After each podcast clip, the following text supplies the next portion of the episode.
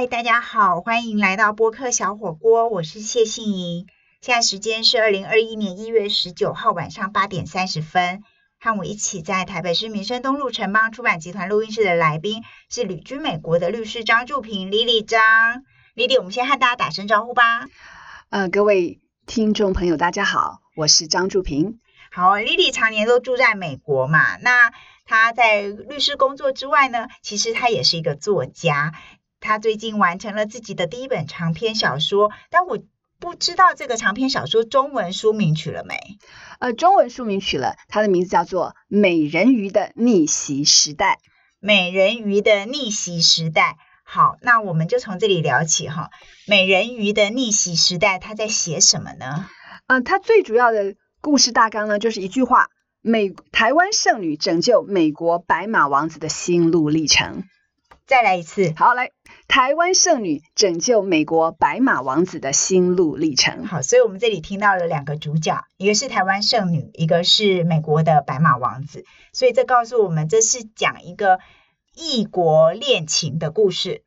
对，因为它最主要的背景呢是设在于一九九零年代初期的台北市、洛杉矶和纽约市啊，就像美人鱼逆流上岸，这位女主角也就是我，挣挣扎于追求异国新生活和返乡到回台湾工作养家之间。那面临我的父母呢是以死威胁反对，而我男朋友的家族呢就所谓的这个 WASP，就是白人精英啊，对我们华华人的藐视，所以呢。我准备跟他分手的时候呢，没想到我的这个男朋友呢命在旦夕，所以在这个异国恋情、亲情勒索、种族歧视和职场霸凌下呢，呃，作为一个都会女子，我们要怎么样能够选择可以忠于自我、反败为胜，找到人生的幸福？哇，这个美人鱼听起来很坎坷哈。好，今天的书香锅来到我们现场的主角是作家，也是律师，旅居美国的张祝平。那他的《美人鱼的逆袭时代》对。这本书呢，准备要出版了。那他刚刚提到了一些书里头所写的东西，包括种族歧视啊，还有呃异国婚姻、异国婚姻、亲情勒索等等。那我其实呃跟大家说，我其实比较幸运哦，我有机会在书出版之前先看过了大部分的书稿。那我其实有一些很深刻印象的段落，就是像。莉莉是在纽约的律师事务所工作，那大家都觉得纽约大的律师事务所，哎。哇，这么风光，这么厉害，你一定是有纽约的律师执照才可以进到那边去工作嘛？虽然你是一个呃台湾人，然后那里是一个白人为主的地方，但是你在那个地方看起来光鲜亮丽的工作，其实有很多的委屈，但更严重的是，其实有一些种族歧视的经验发生在你身上。我们可不可以聊聊这个部分？哎，没有问题。种族歧视这个问题啊，在美国，呃。为什么会这么严重呢？因为若人家表面上就歧视你，看着你告诉你啊，我就是讨厌你们黄种人，事实上这是比较容易能够应付的歧视，因为这所谓的这个歧视法吧，所以你可以说，哎，你怎么可以这样子说这种歧视的话，你就可以去告他。但是最困难的歧视，我觉得是叫隐性歧视。到底什么是隐性歧视啊？呃，隐性歧视呢，就是说你不论在如何的努力。这个标准永远是因人而异。怎么讲呢？举个例子来说吧。呃，当初我到这个事务所的时候是去工作，刚刚考上美呃美国律师执照。真正是事务所告诉我，呃，他们现在只能雇佣我做助理。啊，什么原因呢？没有什么原因，因为你是需要这个事务所帮你申请所谓的工作签证，你是没有选择的。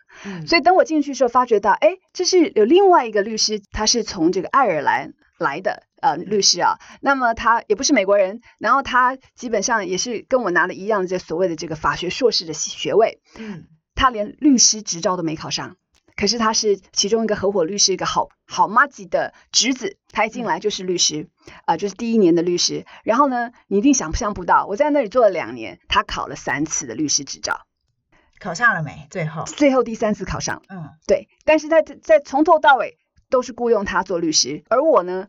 一开始就有律师执照，他们还告诉我说：“你千万不要告诉你的客户，但是我们可以让你做呃所谓的律师的工作，只是付的是助理的钱。重点还是他要给你很少的钱，然后给你不相称的 title。对，那这就叫歧视啊。嗯哼，对。可是你你没办法跟他反抗，因为你的工作签证呃是握在人家的手里。就是他雇主要帮你负担你的工作签证申请的事情。对。所以你要是这怎么讲抱怨多的话，他就不要帮你申请工作签证了。嗯那你是不是就要立刻离开这个国家？嗯，因为这个签证只帮你申请的雇主，你只对他有效。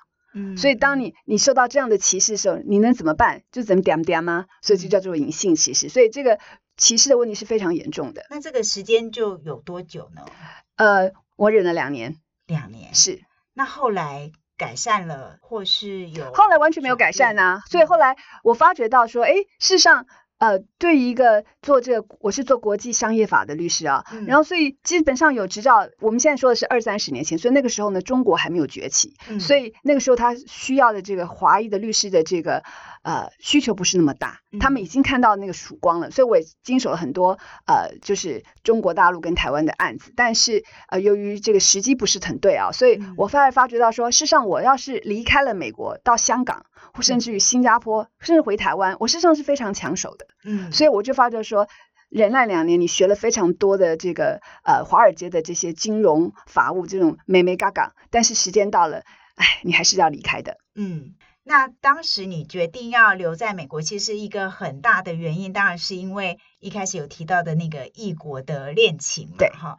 但是在异国恋情里面呢，其实很坎坷，就是有几乎经历了生离死别啊。那当时的男朋友就是现在的先生，对，就是一起去玩，然后经历了生离死别。你是因为觉得是一种负担，或是一种赎罪，然后经历了这么重大的灾难，然后决定异国婚姻再困难都都要继续走吗？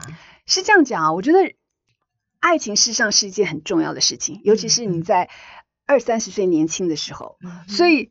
呃，可能过三十年之后，你的想法已经不一样。可是，在那个当下，尤其是我们本来要分手了，然后呃，其中一章谈到说，我们开车，我开车，然后呃，要分手前要在美国这个怎么讲观光一下吧。然后这个是造成了重大的车祸，我的男友断了两根颈椎，嗯所以那个时候呃，很我怕他瘫痪。哦，是那时候以为他会瘫痪，在想说，呃，再加上呢，美国强调独立自主嘛，所以是我害他的。您那个所谓的这个罪恶感，独立对，这罪恶感，然后再加上说，呃，你那个时候才知道说，哎，你事实上你爱一个人的时候，你会希望他过得好好的。所以嗯那时候我就觉得，至少我要留下来，把他照顾到一个程度。然后最重要的是，呃，他因为这个受伤，他也不能工作了，因为他也是律师嘛，他也不能工作了。所以说，一文钱真会逼死英雄好汉。所以为了这个，我得我得在美国求生存啊，嗯才能够呃负担我们俩的生活。嗯嗯，所以是爱情也是命运。哎，对，而且我是在想啊，有时候人生很多时候真的是没办法呃嗯计划，你只能够就是说随缘。嗯嗯嗯，今天在我们播客小火锅书香锅现场的呢是旅居美国洛杉矶的律师张祝平，他出版了呃，对不起，他即将要出版了一本书，叫做《美人鱼的逆袭时代》，讲的是一九九零年代他自己到美国工作、生活、求学的一些经过。那其中有很刻骨铭心的爱情，也有很多不为人知的辛酸，像隐性的、显性的种族歧视。我觉得很好听。那当然，我觉得在这个书里面，虽然还没有出版哦，但是我有机会先看过各种手稿。我觉得张祝平张律师在写这本书的时候，有个处理的很感人的地方，就是对于关系的处理。那这个关系呢，当然就是有像他呃在章节目录里头讲到的黑人、白人。有缘人，这讲的当然就是他跟先生后来因为在一个很大的车祸之后，两个人劫难重生，决定共度一生的故事。那当然还有一些呃被误会的地方，像食物好了，我们就从这里讲起。我想问一下，为什么你的章节里面哦，这可能也跟歧视有关，就是。为什么会提到说都是水饺惹的祸？我们只会说都是月亮惹的祸那首歌嘛。那水饺惹了什么祸？还有今天晚上不吃中国菜，就是这些看起来很寻常、很普通的事情，为什么它会让你在二三十年之后还是那么难忘？觉得它就是一个你在美国的生活里面必须要记录下来的一件事。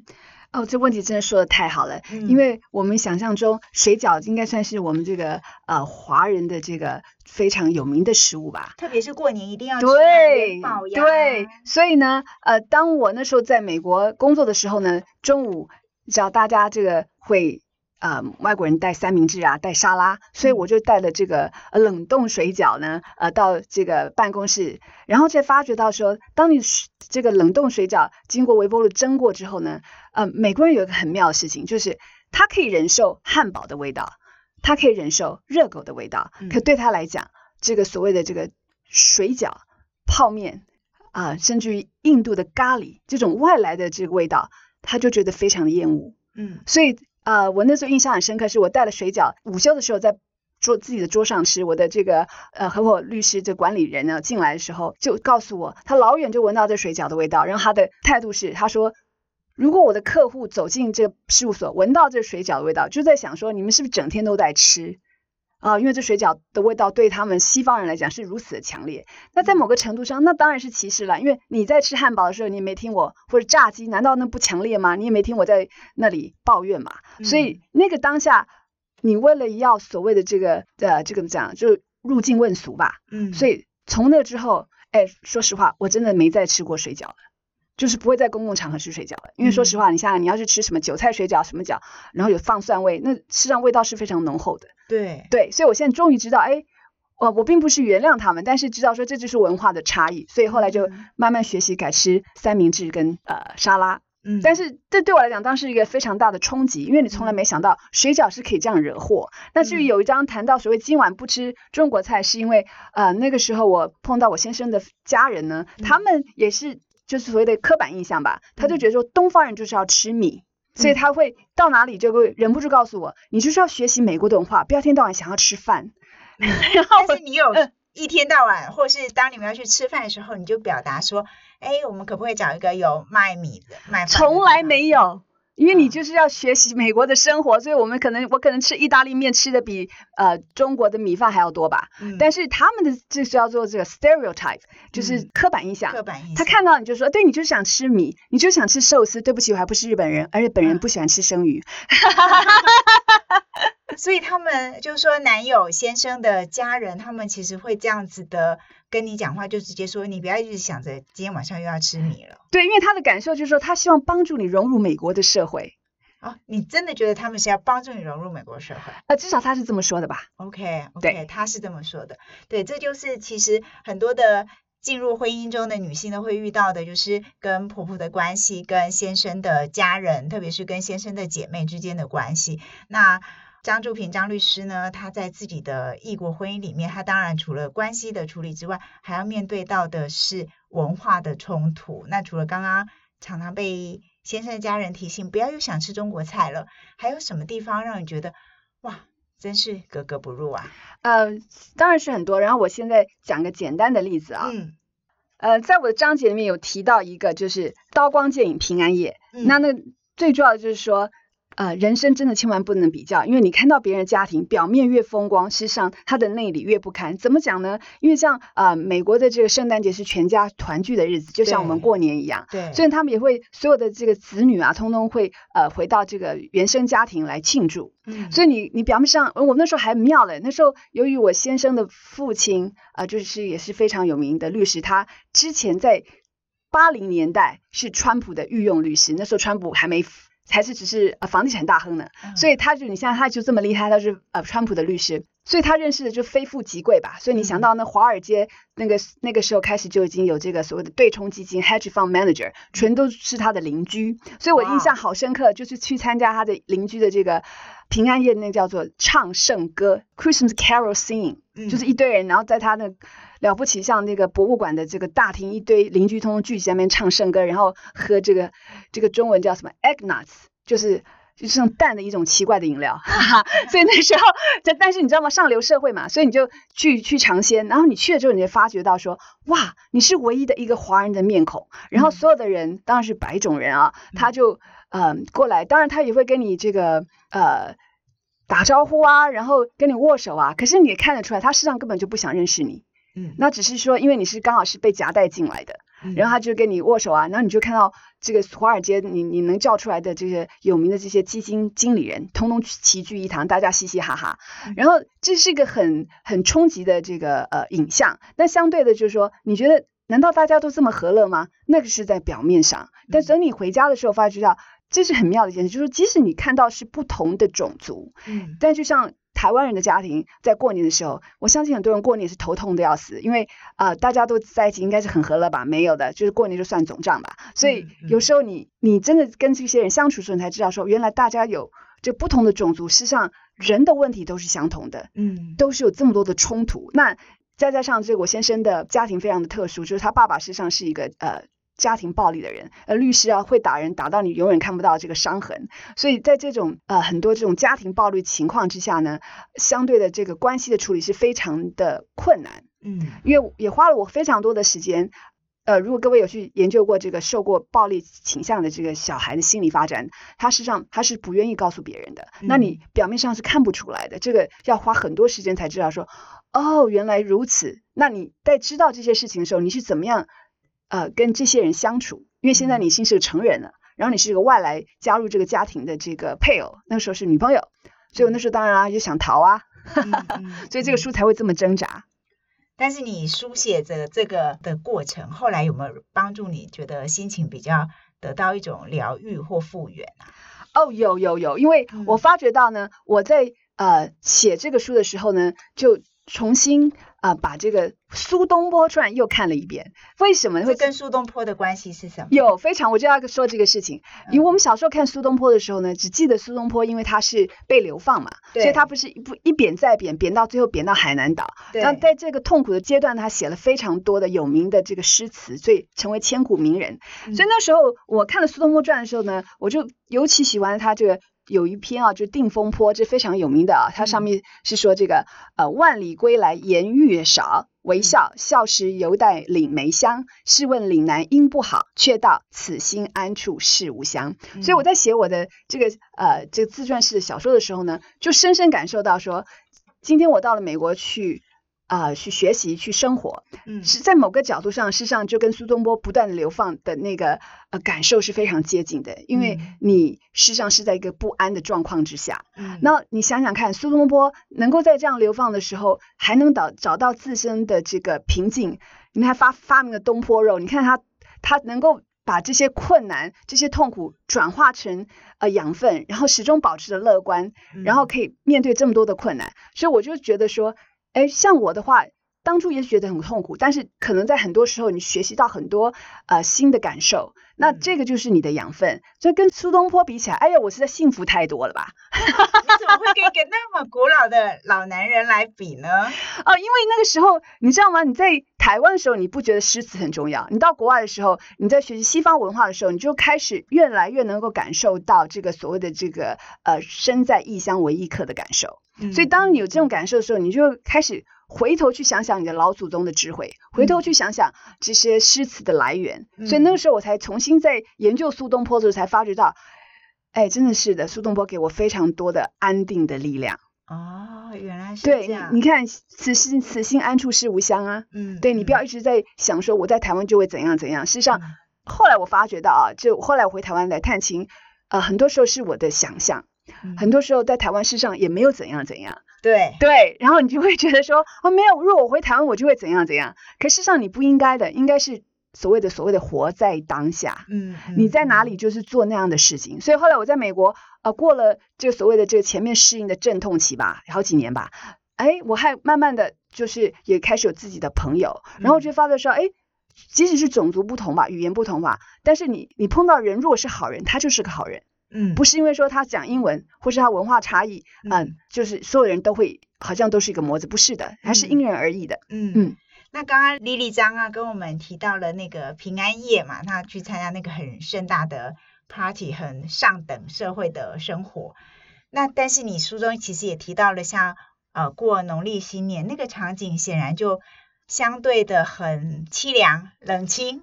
呃，而且有一件事非常有趣，我们在嗯台湾完全想不到。有一年呢，这个我跟我先生带着。那时候，呃，都是没有结婚，因为嗯一直在挣扎嘛，所以呢，就带着我先，呃，我的男友跟他的妈妈去所谓的 China Town 去吃一个中国餐啊，就是我们当做是除夕吧，因为美、嗯美国没在庆祝嘛，也没在放假，嗯就那时候我们印象好深刻，我们在纽约。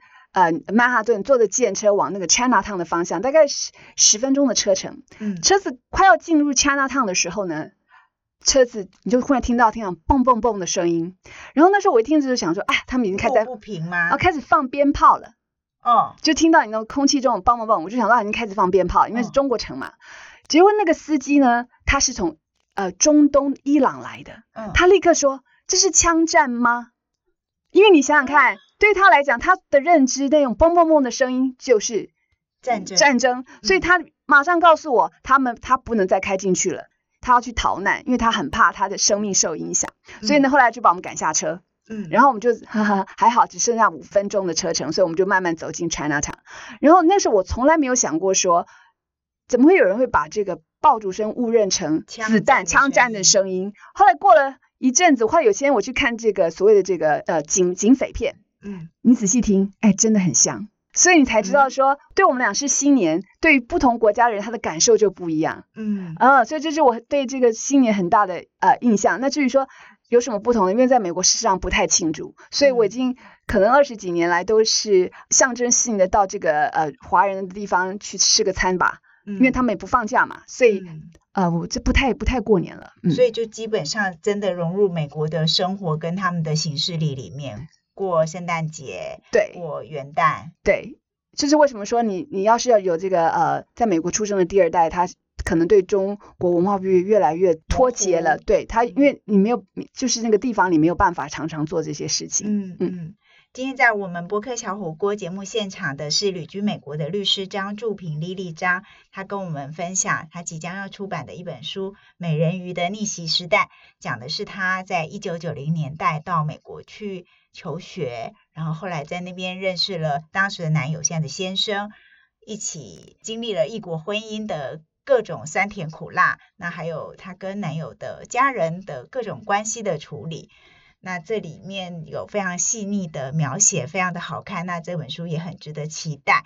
我们再一次谢谢张祝平张律师来到节目现场分享他《美人鱼的逆袭时代》，真的很好看。出版的时候大家一定要去买哦。嗯，再做一个小广告，请各位到这个脸书长提美女，呃呃很长，然后的提防长提美女。啊，我的这脸书的粉丝呢，别忘了要去跟我联络哦，因为等我出书的时候，就可以呃通知各位。对对，好，以上就是今天的播客小火锅。播客小火锅，我们有健康锅、跑步锅、书香锅、人参锅和国际风味锅等等。今天的书香锅，再一次谢谢张祝平张律师来到现场，跟我们分享他在美国的心得的总集成的一本书《美人鱼的逆袭时代》。那在今天节目的最后呢？我想要跟大家分享一句，就是书中我最喜欢、最喜欢的一段话。因为虽然书还没有出版，但我看过了大部分的书稿。那这一段话呢，是张淑平张律师的先生，也是律师，跟他说的一段哈。他说：“没有两片雪花是一样的，即使肉眼所见几乎相同。因此，我为雪花的独一无二着迷。”我为什么会选这句话呢？因为这句话。很美，那你可以想象，每一个人如果都是一片雪花，我们每一个人都是这么珍贵，这么独一无二。好，以上就是今天的播客小火锅，我们每个星期都会更新一次，祝福大家一切平安。我们下礼拜再见喽，拜拜，再见喽，谢谢。